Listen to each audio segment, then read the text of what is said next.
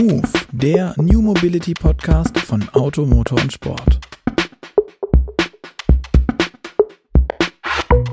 Hallo und herzlich willkommen zu Move, dem New Mobility Podcast von Auto, Motor und Sport. An meiner Seite ist heute wieder Gerd Stegmeier, der Leiter unserer Online-Redaktion und mein Name ist Luca Leicht. Deswegen erstmal Hallo Gerd. Ja, hallo Luca. Schön, dass du wieder fit bist. Und außerdem freue ich mich riesig, dass wir endlich auch mal wieder richtig unterwegs sind, also so physisch bei unserem Gast. Aber erstmal die Frage an dich, worum geht's denn heute? Wir sind ja heute extra nach Paris gefahren, im Rahmen der Pariser Autoshow, bei der Mercedes gar nicht so richtig teil ist, wie ich festgestellt habe, um mit einem Mann zu sprechen, den wir eigentlich auch hätten, ich glaube, vor den Toren bei uns der Redaktion sprechen können. Hat aber irgendwie alles nicht so richtig hingehauen, deswegen sind wir hier, um über so ein paar Meilensteine zu sprechen, die jetzt ähm, in letzter Zeit bei Mercedes passiert sind, weil es gibt ja einiges, was passiert ist. Autonomes Fahren Level 3, wir haben ein E-Auto gesehen, das unter 10 Kilowattstunden pro 100 Kilometer braucht. Wir haben einen AMG One gesehen, also ein Auto mit einem Formel 1 Motor, das eine Straßenzulassung hat. Wir haben eine Abspaltung gesehen vom LKW und dem Pkw-Bereich und jetzt in Paris ja vorgestellt ähm, noch Dolby Atmos, also jede, jede Menge. Und dann soll es bei Mercedes ja auch noch dieses Thema mit der Luxusausrichtung geben. Das heißt, der ganze Konzern versucht sich immer, immer stärker auf das Thema Luxus, vielleicht sogar ausschließlich auf das Thema Luxus zu fokussieren. Und genau darüber wollen wir heute mit Markus Schäfer sprechen, dem Entwicklungs- und Einkaufschef von Mercedes-Benz Cars. Herzlich willkommen, Markus Schäfer. Ja, herzlichen Dank. Freue ich mich, dass wir uns hier in diesem besonderen Ambiente treffen können. Ja, das äh, passt sehr gut zum Luxusambiente. Wir sitzen im Rodin Museum, äh, um uns herum nur kostbarste Skulpturen. Und insofern ist vielleicht auch die Frage angebracht, gleich zu Beginn. Mercedes soll zum Luxushersteller werden, aber was ist denn für Markus Schäfer Luxus? Ist es die Rolex? Ist es die Yacht? Ist es das Chalet am Kummersee? Was ist es denn? Ich glaube, für einen Entwicklungsvorstand, für Mercedes und Einkaufsvorstand äh, ist es vor allen Dingen Zeit, Zeit zu haben. Das sind dann die einfache Dinge in diesen Tagen und da ist jede Minute kostbar und äh, die nutze ich dann auch gerne äh, für ein paar andere Dinge außerhalb von dem Design von Fahrzeugen und der Entwicklung. Aber die Zeiten sind echt spärlich in diesen Tagen. Und was macht man dann in dieser luxuriösen Zeit? Äh, die Seele baumeln lassen, einfach auf andere Gedanken kommen, äh, ein bisschen Sport zu machen. Man muss auch fit bleiben, muss ich sagen, in diesem Job. Äh, der ist anstrengend wie nie in diesen Tagen der Transformation und äh, da fühlt man sich ab und zu auch wie ein Hochleistungssportler, der auch auf seine, auf seine Fitness achten muss. Glaube ich sehr gut. Aber jetzt noch die Frage, was bedeutet denn eigentlich für Mercedes Luxus? Also was bedeutet das Luxusthema für einen Autohersteller? Ist es dann wirklich perspektivisch das Thema, dass es dann keine Kompaktklasse mehr gibt, also die A-Klasse Familie komplett aussterben muss? Ich glaube, wenn wir in die Geschichte zurückschauen von Mercedes äh, über 130 Jahre, dann war die Geschichte immer geprägt von Luxus. Wir waren eigentlich nie jemand anders. Wenn man zurückschauen, es ging immer um Ästhetik, es ging immer darum, Grenzen auszureizen, des technisch Machbaren. Wie weit kann ich in der Handwerkskunst denn eigentlich gehen, beim Blechumformen, bei Holz und Leder am Ende darstellen?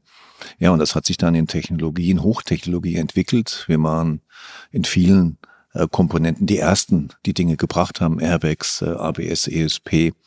Und das war ein spezielles Erlebnis für unsere Kunden und äh, Qualität stand immer oben. Insofern waren wir schon immer eigentlich ein, ein Luxushersteller.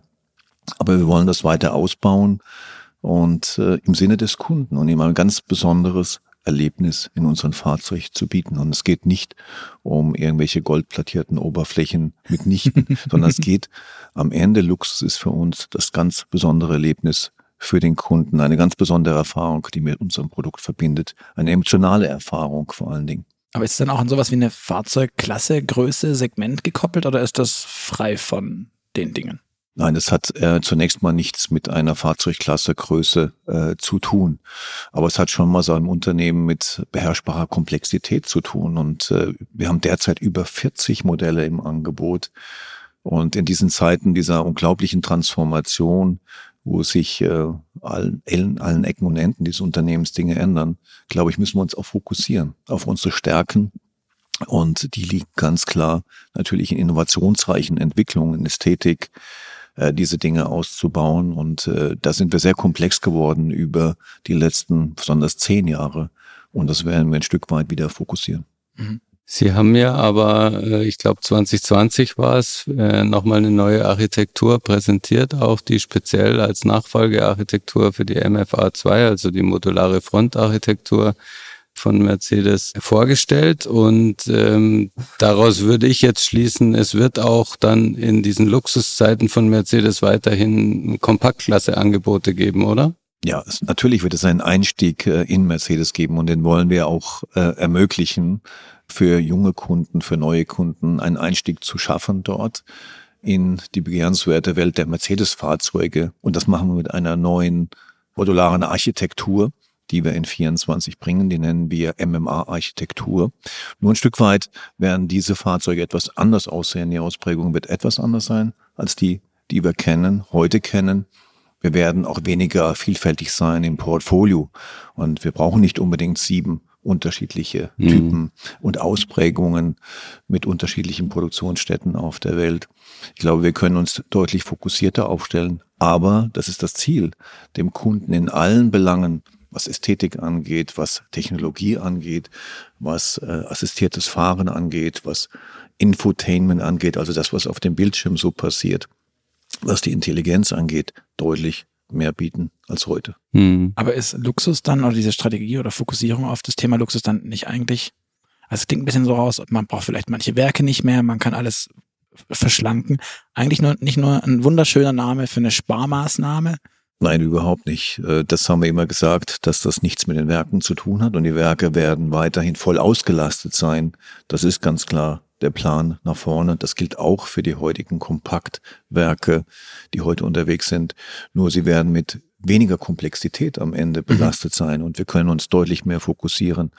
Aber wir wollen weiterhin wachsen. Wir wollen profitabel wachsen und mhm. nicht wachsen um jeden Preis und um jede Komplexität, die wir in den letzten Jahren aufgebaut haben. Mhm.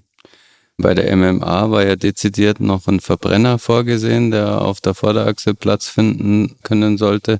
Bleibt es dabei? Ja, MMA war, das war unser Ziel der Entwicklungsarbeit, immer erst als Elektroauto konzipiert worden und wir haben das äh, Electric First genannt, also mhm. elektrisch zuerst gedacht. Und zuerst haben wir genau dieses Fahrzeug mit maximaler Effizienz und einem maximal guten Packaging äh, konstruiert, um das Beste für ein Elektroauto rauszuholen, so wie wir es beim EQXX, unserem Forschungsfahrzeug, Technologiefahrzeug, mhm. gezeigt haben, mit möglichst wenig Verbrauch in diesem Fahrzeug, standardisierte Komponenten, wirklich das Maximale rauszuholen an Effizienz, größtmögliche Reichweite zu zeigen, den Bordnetzverbrauch, zum Beispiel alle Verbraucher möglichst abzuschalten, klein zu halten. All das ist genau in diese Plattform eingeflossen und so starten wir auch mit dem elektrischen Fahrzeug. Ja, dieses Fahrzeug ist so modular, dass wir später auch einen Verbrennungsmotor anbieten können in dieser Plattform. Also insofern Electric First, das ist die Zielrichtung, aber da, wo es äh, am Ende keine ausreichende Ladeinfrastruktur gibt und für die Kunden, die noch etwas zögern mit Elektromobilität, für die gibt es dann auch eine Verbrennervariante. Mhm. Wenig später haben sie ja dann drei reine E-Auto-Architekturen vorgestellt, also MBEA, VAN-EA und eine für AMG. Die sind aber wirklich rein elektrisch. Wie lassen sich denn die untereinander vielleicht ähm, abgrenzen, also zeitlich, technisch oder hierarchisch oder vielleicht alles auf einmal? Ja, das ist ein entscheidender Schritt für Mercedes äh, im Jahr 25, dass die neuen Plattformen, die dann gebildet werden, ausschließlich Elektro Antriebe tragen werden. Und zwar in unterschiedlichen Ausprägungen, weil jede Baureihe sollte authentisch sein, jede Marke sollte authentisch sein und äh, am Ende ihren spezifischen Zweck erfüllen. Und eine Mercedes-Plattform hat eine deutlich andere Ausrichtung als eine authentische AMG-Plattform, die einen V8 von heute ersetzen muss. Insofern wollen wir immer authentisch bleiben mit unseren Plattformen. Das heißt auch unterschiedliche Konstruktionen äh, für den Lieferverkehr der deutlich elektrischer wird und eine hohe Nachfrage hat, brauchen wir eine hocheffiziente Van-Architektur mhm. und ersetzen die heutigen Vans damit. Und auch da geht es wieder um Effizienz. Die Verbräuche pro Kilowattstunde und 100 Kilometer sind entscheidend dort und äh, die haben wir im Auge. Insofern drei unterschiedliche Ausprägungen, je nach Nutzungsprofil und auch Kundenprofil dieser Fahrzeuge mit einem auch Baukasten, der hier und da auch das gleiche Bauteil nutzen kann. Aber am Ende dienen wir unterschiedlichen Kundengruppen. Mhm. Was ist denn da das Schwierigste eigentlich zu elektrifizieren? Der Van klingt eigentlich relativ plausibel, der soll einfach effizient sein, aber gerade bei AMG stelle ich mir es persönlich sehr, sehr komplex vor. Den Leuten, den V8, den Sie gerade schon nannten, den schmackhaft zu machen mit einem Surren, den es dann nicht mehr geben wird. Ja, ich glaube, Elektromobilität kann unglaublich spannend sein, wenn wir uns die Ausprägung eines AMG, einer AMG-Plattform anschauen. Äh, dann haben wir deutlich andere Elektromotorenkonzepte. Mhm. Wir haben vor kurzem unsere Anteile an der englischen Firma Yasa erworben mit einem Axialmotorkonzept. Dort haben wir ein völlig anderes äh, Antriebskonzept elektrisches Antriebskonzept verglichen mit der Mercedes-Plattform, wo mhm. wir einen Radialmotor haben. Wir haben eine unglaubliche Leistungsentfaltung dort in einem ultrakompakten und leichten Antrieb, kombiniert mit einer neuartigen Batterie, über die wir jetzt noch nicht so viel erzählen können. Schade, unser schade Geheimnis eigentlich. noch. Aber in Summe der elektrische Antrieb, die Batterie und auch der, der Leistungswandler, den wir dort nutzen, wird ein absolut charakteristisches Hochleistungs- Fahrvergnügen äh, für AMG und AMG authentisch bieten und ein würdiger Nachfolger eines V8s am Ende sein.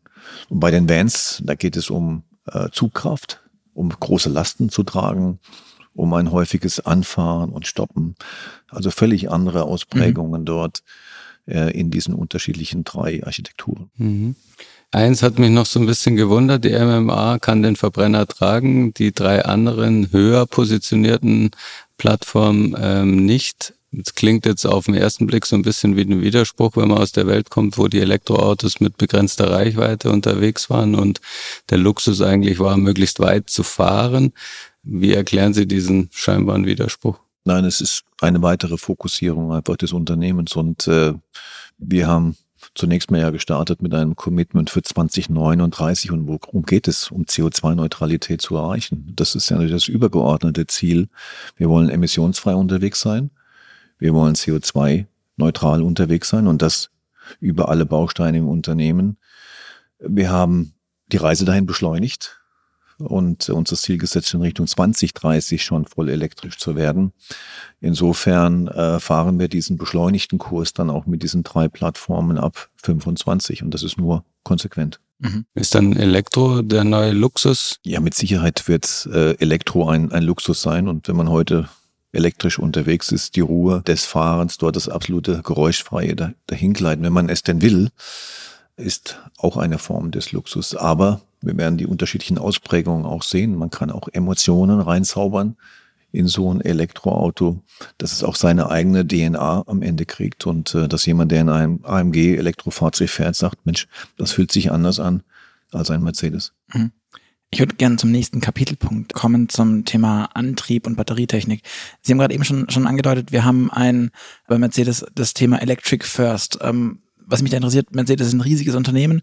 Wie viele hunderttausend Mitarbeiter? 300.000 oder so? 170.000 170.000 Mitarbeitern nach Truck, ja. Ah, stimmt, das, das, das war ja, der, der, der Knackpunkt in meinem Kopf. Okay, es sind immer noch wahnsinnig viele. Wie viele sind von den 170.000 auf dem EV-Bereich?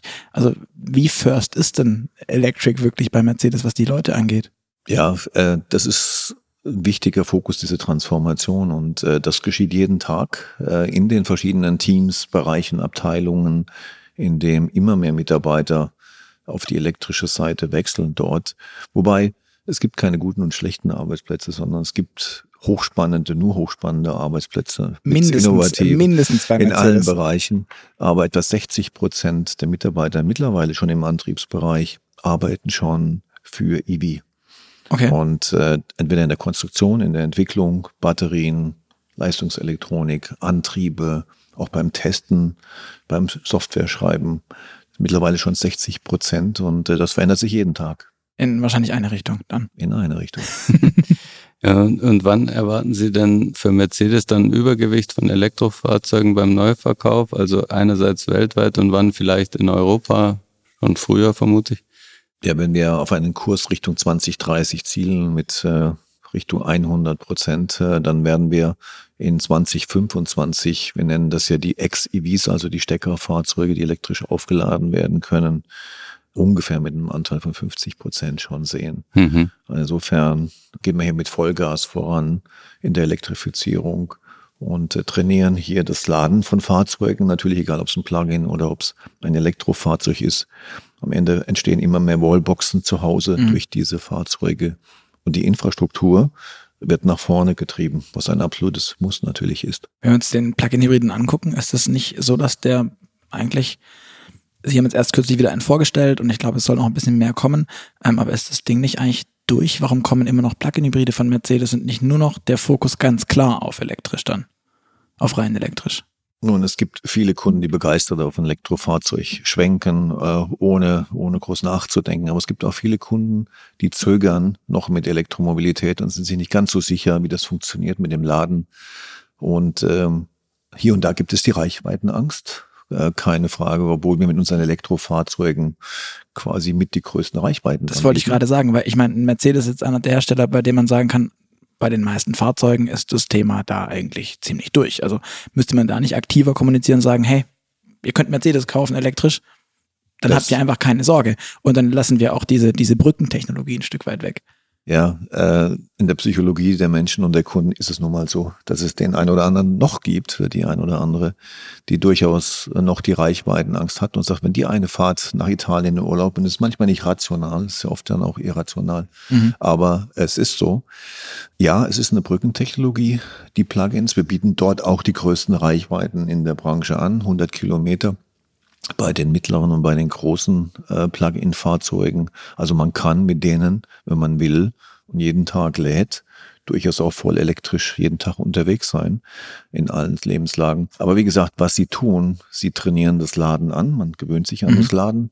Und wie gesagt, sie treiben auch Infrastruktur. Und das ist auch wichtig, dass mhm. eben diese Infrastruktur, wie gesagt, egal ob es eine Wallbox ist oder ob es mal das Üben an einem AC oder DC Charger ist, irgendwo beim Einkaufen oder an der Autobahn, das treibt klar die Infrastruktur äh, nach vorne. Mhm. Und gegenüber einem Verbrenner äh, senkt es, senkt es den Verbrauch. Ein Plugin ist am Ende im Verbrauch am Ende deutlich, deutlich besser, schneidet er besser ab im CO2 ja, ich mein, als ein Verbrenner. Wir hatten ja die Chance sogar, also ich war mit dabei bei der Fahrt nach Cassis, die wir gemacht haben mit, mit AMS und sind ja mit einem EQE e und dann zwei C-Klassen runtergefahren. Und es war bemerkenswert, was das ausgemacht hat am Verbrauch. Ich glaube, wir kamen am Ende Oh, jetzt nagelt mich nicht fest, auf 3,6 Liter 3, oder, oder knapp 4. Also war wirklich, wirklich bemerkenswert, wie wenig Verbrauch wir hatten am Ende. Ja. Wenn wir jetzt bei dem Thema Batterie weiter drüber nachdenken, um, wie stehen Sie denn zu dem Thema Batteriechemien? Es gibt ja unterschiedliche auf dem Markt. Die LFP-Batterie wird gerade immer weiter ausgerollt. Ich glaube, Mercedes will auch mittelfristig mal eine bringen. Ganz groß sind aber aktuell ja noch NMC bzw. NMA-Batterien. Was ist denn Ihr Favorit? Ja, ich glaube, es gibt nicht die eine Chemie, zumindest gibt es nicht die eine Chemie für uns. Und es sind ja unterschiedliche, sage ich mal, Pferde im Rennen dort technologisch. Und äh, ja, das ist die, die Eisenphosphat-Chemie, die LFP-Chemie, es ist die NMC-Chemie, auf die wir zum großen Teil setzen. Dann nach vorne geschaut, schauen wir uns die Solid-State-Batterien an. Und es ist ein Spektrum. Und in den Laboren von Mercedes, und das schon seit ja, seit über zehn Jahren, 15 Jahren arbeiten wir intensiv auch an neuen Chemiekompositionen. Und wir waren ja mal Zellenhersteller vor vielen Jahren mhm. als einer der ersten in Deutschland. Wir waren äh, diejenigen, die die Lithium-Ionen-Batterie eingeführt haben, 2009, bei den mild, milden Hybriden der S-Klasse. Insofern eine lange Historie unserer Chemiker äh, in diesem Feld. Und äh, da entstehen jeden Tag neue Ideen für neue Chemien. Aber ich glaube, wichtig ist es, um auch stabile Lieferketten zu haben, um Optionen auch kostenmäßig zu haben. Wir sehen ja die Rohstoffpreise, wie sie sich gerade entwickeln. Mhm. Besonders für die klassischen äh, Chemien, die NMC-Chemie, da bietet LFP zum Beispiel einen deutlichen Kostenvorteil. Insofern glaube ich, ist es gut, wenn man auf mehreren Füßen aufgestellt ist und die Wahl hat am Ende zwischen unterschiedlichen Chemien, unterschiedlichen Rohstoffen am Ende, unterschiedlichen Kostenstrukturen. Und so werden wir auch in die Zukunft gehen, uns diesen Baukasten offen halten mhm. und dann eben auch, sage ich mal, plattformadäquat einsetzen. Jetzt haben Sie gerade eben schon gesagt, Sie waren mal Zellhersteller. Mittlerweile haben Sie sich wieder, haben Sie das mehr oder weniger sein lassen. Jetzt fangen Sie es wieder an mit der Kooperation oder mit dem Joint Venture mit ACC. Ist das nicht frustrierend, wenn man das alles schon mal hatte und dann einstampft und jetzt nochmal neu in Frankreich hochziehen muss, wenn man doch eigentlich schon da war, wo man jetzt sein will? Naja, das ist äh, das Schicksal von manchen Pionieren. Wenn du zu früh zu einer Party kommst, kann es dann auch äh, zu früh sein. Ja. Dann gibt's halt das, noch keine Musik. Dann gibt's noch keine Musik, ja. Sollte da zum richtigen Zeitpunkt kommen. Und ähm, das ist das Schicksal der Pioniere. Wir waren sehr früh dran. Wir waren mit dem elektrischen Smart sehr, sehr früh dran. Und sicherlich Pioniere dort wie in vielen anderen Bereichen. Aber da die Verfügbarkeit von Batterien, die Verfügbarkeit von Rohstoffen kritisch ist für die Zukunft und auch für unseren ambitionierten Plan, kümmern wir uns jetzt verstärkt mehr um die Herstellung zusammen mit unseren Partnern bei ACC und als Miteigentümer. Mhm. Und so äh, sind wir wieder ein Teil der Zellherstellung. Ich glaube, Gerd hat noch so eine, so eine Zellchemie-Frage wie immer, die ihn, glaube ich, umtreibt. Die können wir uns auch noch aufheben, aber Sie haben es jetzt gerade schon angesprochen, das ganze Thema Sourcing. Ähm, also einerseits würde es ja mit Lithium-Eisenphosphat ähm, eher einfacher werden, aber das ist wahrscheinlich bei Mercedes eher für ein unteres Segment gedacht, die Technologie. So, die MMA? ja. Kann man das so ungefähr zuordnen? Nein, äh, ich sag mal, das ist eher, eher sag ich mal, reichweitenabhängig. Ja, wir mhm. werden ja unterschiedliche Reichweitenangebote dem Kunden machen. Und es gibt wirklich die Long-Range-Variante wird es geben. Und es wird auch eine Variante geben, wo der Kunde sagt, ich muss nicht unbedingt 800, 900 Kilometer Reichweite haben. Mir reicht vielleicht auch 400 oder 500 mhm. Kilometer. Und dort kann ich mit einer Chemie arbeiten, wie zum Beispiel Eisenphosphat, die mhm. halt weniger Energieinhalt mhm. hat aber kostengünstiger ist. Insofern können wir eine schöne Spreizung erzeugen, auch, ich denke mal, bei den mittleren Fahrzeugen und nicht nur im, im Entry-Luxury-Segment. Aber wird es dann sowas wie eine Short-Range S-Klasse geben, EQS? Von der Idee ist das überhaupt denkbar oder muss das dann immer die Hightech-Technik sein, die ja dann im Vergleich schon ein, ein NMC eher ist? Ich glaube schon im S-Klasse-Bereich erwarten die Kunden in allen Dimensionen ja äh, eher da am oberen Ende äh, rangierende Leistung. Mhm. Okay. Hm. Und im mittel, mittleren Segment kann man sich noch vorstellen, gibt es dann sowas, wie es, wie man es von Tesla kennt, dass man sagt, okay, Standard Range und Long Range und die haben dann auch unterschiedliche Batterietechnologien. Das ist das, was wir ja auch heute schon zeigen, dass wir eine Spreizung auch heute schon anbieten von, von mittleren und ganz hohen Reichweiten. Und genau mhm. genau das wird es auch in der Zukunft mhm. geben, dem Kunden da unterschiedliche Angebote machen. Sie haben gerade vorhin schon gesagt, das Sourcing ist ein wichtiges Thema. Die Rohstoffe sind knapp. Äh, Mercedes ist auch mittlerweile dran, direkt mit Zulieferern von Rohmaterialien am Ende, also Lithium als Beispiel, direkt in Verhandlungen zu gehen und da was zu machen. Wie sieht es aus und wie wichtig das ist? Das beispielsweise hatten wir auch schon im Podcast bei uns, der Harbecke von Rocktech, falls ihr das nachhören wollt, damit Lieferengpässe aufzuheben. Kann man das überhaupt? Weil am Ende kaufen ja vermutlich nicht sie das Lithium dann wird es in Sindelfingen auf eine große Schütte gelagert und dann fahren sie es weiter nach China zu CATL oder wohin auch immer, sondern das muss ja wahrscheinlich irgendwie anders ver verwerkt werden. Ja, ähm, ich glaube in, in Summe, dass die Rohstoffverfügbarkeit weltweit gegeben ist, das wird nicht das, die Frage sein, sondern es ist eine Frage de, des Timings und der Zeit des Abbaus. Und äh, wie gesagt, mit unserem sehr anspruchsvollen zeitlichen Ziel, Elektromobilität bereitzustellen, müssen wir uns nicht nur um Zellherstellung mitkümmern, sondern auch um das Thema Lieferketten und äh, Absicherung von der Verfügbarkeit zeitlich von mhm. Rohstoffen. Mhm. Äh, wenn die erst 2030 verfügbar wären, dann wäre das schlecht für unseren Plan. Insofern ist da Zeit schon ein wichtiger Faktor.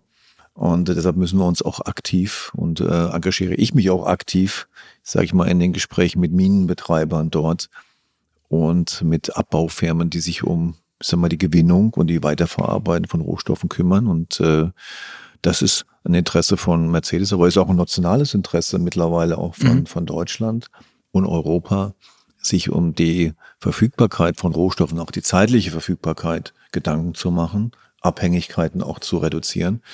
Und deshalb bin ich auch gerne als Reisender auf dem Globus unterwegs, auch im Sachen Rohstoffeinkauf. Und dort werden wir uns auch weiter engagieren. Aber Sie kaufen den Rohstoff ja dann nicht selber, richtig? Wir sind natürlich in einer interessanten Konstellation. Äh, ja, unter einem, anderem mit einem mit ACC zum Beispiel. einem eigenen Zellhersteller, an dem wir beteiligt sind. Insofern ist es immer eine Frage des Kartellrechts auch, die wir beachten mhm. müssen, mhm. dass wir dort kartellrechtlich äh, einwandfrei agieren. Das tun wir auch in Absprache. Aber am Ende schließen wir kartellrechtlich verbindlich dann auch Agreements ab, mhm. die dann in Abstimmung auch mit dem Zellhersteller dann, ich sag mal, im Gesamtzusammenspiel zusammenpassen. Das heißt, die Komplexität, die Sie sich einsparen bei dem Thema Streichen von Derivaten, holen Sie sich bei der Rohstoffbeschaffung wieder rein. Es ist absolut ein Mehraufwand, absolut richtig. es ist ein Mehraufwand und wir haben uns nie vorstellen können, dass wir mal direkt mit Minenbetreibern äh, agieren müssen. Aber das ist so. Um mhm. die Versorgungssicherheit und umweltfreundlichen Abbau, mhm. Menschenrechte, äh, alles sicherzustellen, alles werden wichtig. wir uns kümmern müssen, weil der Zeitdruck ist hoch dort und äh, insofern ist da Fokus und Engagement gefragt. Mhm. Eine große Spreizung haben Sie ja auch drin, wenn man sich die zwei Extremfahrzeuge anschaut, EcoXX und den AMG One. Wie passt das zusammen? Und wenn, wenn ich mir den Kontext so anschaue, also wie lange gibt in so einer, sage ich mal, geänderten Autowelt ein Formel-1-Engagement noch Sinn? Ja, das Schöne eigentlich bei Mercedes ist ja diese Vielfalt der Ausprägungen dort. Und wenn man auf der einen Seite Mercedes-Benz sieht, wir sehen AMG als, als Sportmarke, als extrem erfolgreiche Sportmarke. Wir sehen G als, sage ich mal, Abenteuer, mhm. Adventure-Brand. Und wir sehen Maybach als Ultraluxus. Dort haben wir so viele unterschiedliche Ausprägungen, die wir am Ende auch in der Technik äh, abbilden wollen und auch müssen. Äh, der Fokus bei EQXX war ganz klar auf Effizienz und wie weit können wir das Thema Effizienz und Verbrauch nach unten treiben bei einem mhm. Elektrofahrzeug und wie können wir wirklich den Weltrekordler darstellen aus dem Hause Mercedes-Benz mit dem aller, aller geringsten Verbrauch auf 100 Kilometern. Das ist nicht das oberste Ziel für den AMG äh, Sportwagen, für den elektrischen, wobei dort auch jede Effizienzmaßnahme, die wir irgendwo nur uns denken können, auch mit angewandt wird. Aber hier geht es um andere Werte, hier geht es um Performance, mhm. Längs- und Queragilität, um auch eine Dauerperformance auf einer Nordschleife am Ende, um ein authentisches Produkt zu generieren. Und insofern gibt es auch unterschiedliche Technikbaukästen äh, für, für beides. Und äh, auch mit einem spannenden Inhalt, äh, über die man viele Geschichten mhm. erzählen mhm. kann. Ich würde kurz noch einhaken wollen, falls ihr was zum EcoXX hören wollt. Wir hatten unter anderem mit dem Teddy Woll, dem damaligen Aerodynamikchef, ich glaube, der ist leider nicht mehr da, einen sehr spannenden Podcast, wie ich finde. Könnt ihr auch reinhören bei Move. Wir haben gerade vorhin noch das Thema Feststoffbatterie so mal kurz in den Raum geworfen. Ist das wirklich das Ding? Wird das kommen und wird das dann auch den durchschlagenden Erfolg haben und, und den Impact, den wir seit, Gerd, du bist der Zellchemie-Typ, seit Ewigkeiten erwarten und ja. uns wünschen und hoffen? Ja, also ich sag mal, Feststoffbatterie ist das so ein bisschen wie autonomes Fahren. Wir reden lange davon und wir reden von einem ganz großen technischen, äh, von einer großen technischen Aufgabe, die noch nicht so ganz gelöst ist. Muss man feststellen, weder beim autonomen Fahren noch bei der Feststoffbatterie. Aber wir sind mit Hochdruck dran, äh, hier weiter Entwicklungsarbeit zu leisten und in Richtung Serie zu entwickeln.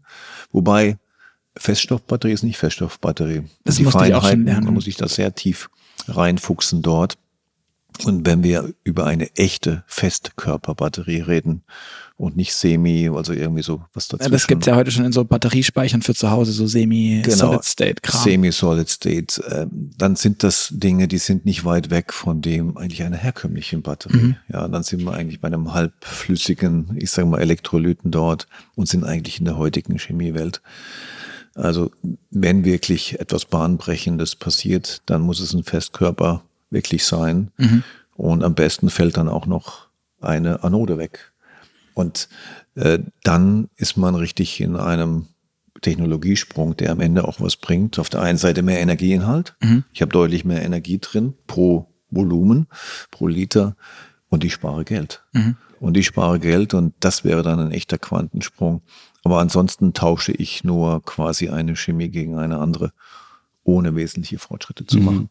Sie sind ja jetzt auch kein Chemiker. Wie ist es eigentlich für Sie als Entwicklungschef, sich die ganze Zeit mit Zellchemien ähm, auseinanderzusetzen? Ist das nicht furchtbar anstrengend und schwierig? Also für mich ist Chemie wahnsinnig schwierig, deswegen vielleicht auch nur die Ableitung von mir. Ja, aber das ist ja, das ist ja das Schöne, dass man jeden Tag äh, auf einem äh, Lerntrip eigentlich ist, dort äh, jeden Tag so viele neue Dinge eigentlich zu erfahren und sich äh, dort rein zu vertiefen, ob es jetzt im Thema Software ist oder ob es jetzt im Thema Zellchemie ist und ähm, als Ingenieur, ich sag mal, ist das machbar, sich da rein zu vertiefen. Aber Gott sei Dank gibt es schlauere Leute bei Mercedes, die mehr verstehen von Zellchemie als ich.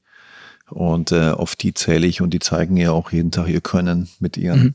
reichweitenstärksten Batterien dort und neuen Rekorden bei Energieinhalt. Zum Beispiel bei unserer Hochsilikon-Batterie, Hochsilizium-Batterie, die wir jetzt angekündigt haben, dass wir dort auch Rekorde wieder zeigen können, was äh, Energieinhalte angeht. Bin ich auch sehr gespannt. Du wolltest noch eine Zellchemie-Frage, glaube ich, stellen, oder? Hm, ja, also Sie haben ja jetzt nochmal über die Feststoffbatterie gesprochen. Können Sie da noch irgendwie einen Zeitstempel hinmachen, wann Sie mit der echten Feststoffbatterie äh, sich vorstellen, rechnen zu können? Ich glaube, wahrscheinlich bräuchten wir eine Glaskugel dort und mhm. ich weiß, wie viele, wie viele Startups und äh, auch Unternehmen, die über Startup hinaus sind, mit Hochdruck daran arbeiten. Aber wir sehen heute noch nicht die äh, automobiltaugliche, automotive-taugliche äh, Batterie, die Zyklen durchhält, wie heutige Batterien, die die Temperaturfenster von Minus bis Plus äh, durchhält am Ende, die kalendarisch auch 10, 15 Jahre übersteht. Ähm, das sind alles Entwicklungsziele, die wir, die wir verfolgen. Aber man muss feststellen, die Batterie gibt es heute noch nicht. Aber ich denke, dass sie äh, in der zweiten Hälfte dieser Dekade verfügbar sein wird und äh, auch mit unseren Partnern dort, unseren Technologiepartnern und auch Startups, mit denen wir zusammenarbeiten, an denen wir teilweise Beteiligungen halten. Da ein amerikanisches und ein äh, asiatisches Startup, mit dem wir zusammenarbeiten, haben vielversprechende Erfolge und, und auch Fortschritte. Und insofern gehe ich davon aus, dass wir zu einem echten Durchbruch äh, nach den 25, 26er Jahren kommen werden. Mhm. mhm. Wir haben leider nicht mehr allzu viel Zeit. Ähm, ich würde noch gerne so zwei, drei Fragen zum Thema Software stellen, bevor wir dann zum Schluss kommen.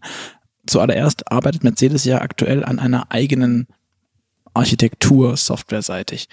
Warum muss es die eigene Architektur sein? Warum reicht kein Open Source Ansatz oder irgendwas anderes? Da gibt es ja auch Angebote wie Google, Incari, Apex etc. pp. Ja, äh, zunächst mal, vielleicht muss ich damit aufräumen, wir entwickeln nicht das gesamte äh, Operating System selbst, sondern wir arbeiten extrem viel mit, mit Open, mit Free Software, Force, äh, mit vielen verfügbaren Softwarebausteinen aus mhm. der, aus der Autoindustrie, Autosar-Standards, mhm. die seit vielen Jahren als Softwarebausteine vorhanden sind. Aber wir sind der Architekt unserer neuen Elektrik- und Elektronikarchitektur für das Gesamtfahrzeug, für alle wichtigen Domänen, für das autonome Fahren, für das Infotainment, für das Laden, für das Fahren. Diese Architektur bauen wir selbst. Das heißt, wir determinieren, wir legen die Hardware fest, wir legen fest, welche Chips in diesem Fahrzeug drin sind, was auch eine neue Erfahrung für uns ist dort äh, in mhm. den letzten zwei, drei Jahren. Haben wir dort das auf einem harten Weg lernen müssen wie entscheidend auch Chip-Kompetenz ist, Halbleiterkompetenz ist, die ist jetzt bei MBOS, unsere 24er mhm. Architektur, von uns festgelegt. Wir legen die Chips fest. Wir legen dann die korrespondierende Software fest, die mit diesen Chips arbeitet. Wir kennen auch die Herstellorte dieser Chips dort und auch die Leistungsklassen und auch ihre möglicherweise Ersatzchips dort.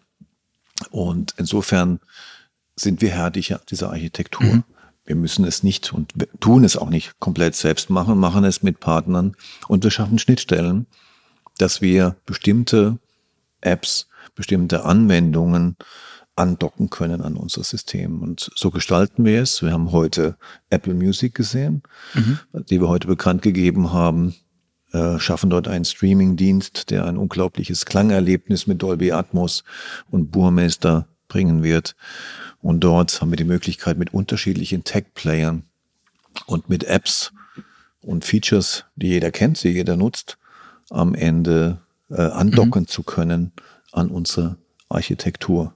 Und so haben wir den Freiheitsgrad, unsere Partner auszuwählen und mit dem besten Partner und mit dem besten äh, Angebot vor Kunde am Ende unterwegs zu sein. Das heißt, so ein MBUX 2.0 ist ab 24 zu erwarten? Ein MBUX 2.0, schon die nächste Generation, werden wir schon mit der nächsten E-Klasse sehen. Das mhm. heißt, äh, schon im nächsten Jahr. Äh, wir sind ja kurz vor Produktionsstart der neuen E-Klasse und hier werden wir schon die nächste Evolution von MBUX sehen, die schon diese Grundzüge trägt. Okay. Und ähm, wenn wir gerade bei Updates sind, wann gibt es denn sowas wie ein Update beispielsweise für die autonome Fahren-Software wie den Drive Pilot? Nun erstmal der nächste Schritt für äh, Drive Pilot ist nach der Zertifizierung jetzt in Deutschland und in Europa sind wir momentan in der Zertifizierung mit den amerikanischen Behörden, mhm. was äh, auch ein Quantensprung ist, als allererstes Fahrzeug in USA Level 3 zertifiziert zu werden. Für die Serie, das muss man glaube ich mal dazu sagen. Auch das könnt ihr beim Podcast nachhören bei uns. Ähm, haben wir mit dem Matthias Kaiser gesprochen. Das ist wirklich eine bahnbrechende Aufgabe, die wir dort haben, wo dann Fahraufgabe vom Fahrer zum aller, allerersten Mal auf ein Fahrzeug übergeht äh, in der Zulassung. Hat es noch nie gegeben. Und äh, da sind wir mit den kalifornischen Behörden unterwegs derzeit in einem Prozess und mit den äh, Behörden aus Nevada die die stringentesten Gesetze haben dort für autonomes Fahren. Und äh, wir sind zuversichtlich, in den nächsten Monaten als allererster Hersteller diese Zulassung zu erhalten. Sehr gut. Dann hast du noch was? Nee, wir hätten noch vieles, aber keine Zeit mehr. Das war ja schon das Anfangsproblem mit dem Luxus. Deswegen sage ich ganz, ganz vielen Dank, Herr Schäfer. Wir haben abschließend noch kurze fünf Fragen, also ein bisschen mehr als fünf Fragen, die schnell mit einem Für oder Wider beantwortet werden sollten. Das wären die sogenannten A-B-Fragen. Sie müssen sich einfach entscheiden, das eine oder das andere. Sind Sie mehr der Typ Streamingdienst oder CD und Schallplatte?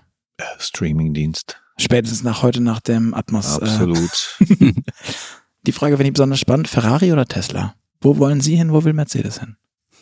C. Mercedes. okay, okay, lassen wir gelten. Ähm, Apple oder Google? Sowohl als auch AB. Okay. Auto oder Fahrrad? Das als Entwicklungsvorstand von einem, von einem Autohersteller schon fies. Nein, ich bin schon ein Auto, ein Autoverrückter, muss ich schon sagen, ja. Loft in der Stadt oder altes Bauernhaus auf dem Land? Bauernhaus auf dem Land. Im Auto, vorne oder hinten sitzen? Auch beides. Äh, morgens gerne hinten und dann äh, am Wochenende ganz weit vorne links und Fuß rechts unten.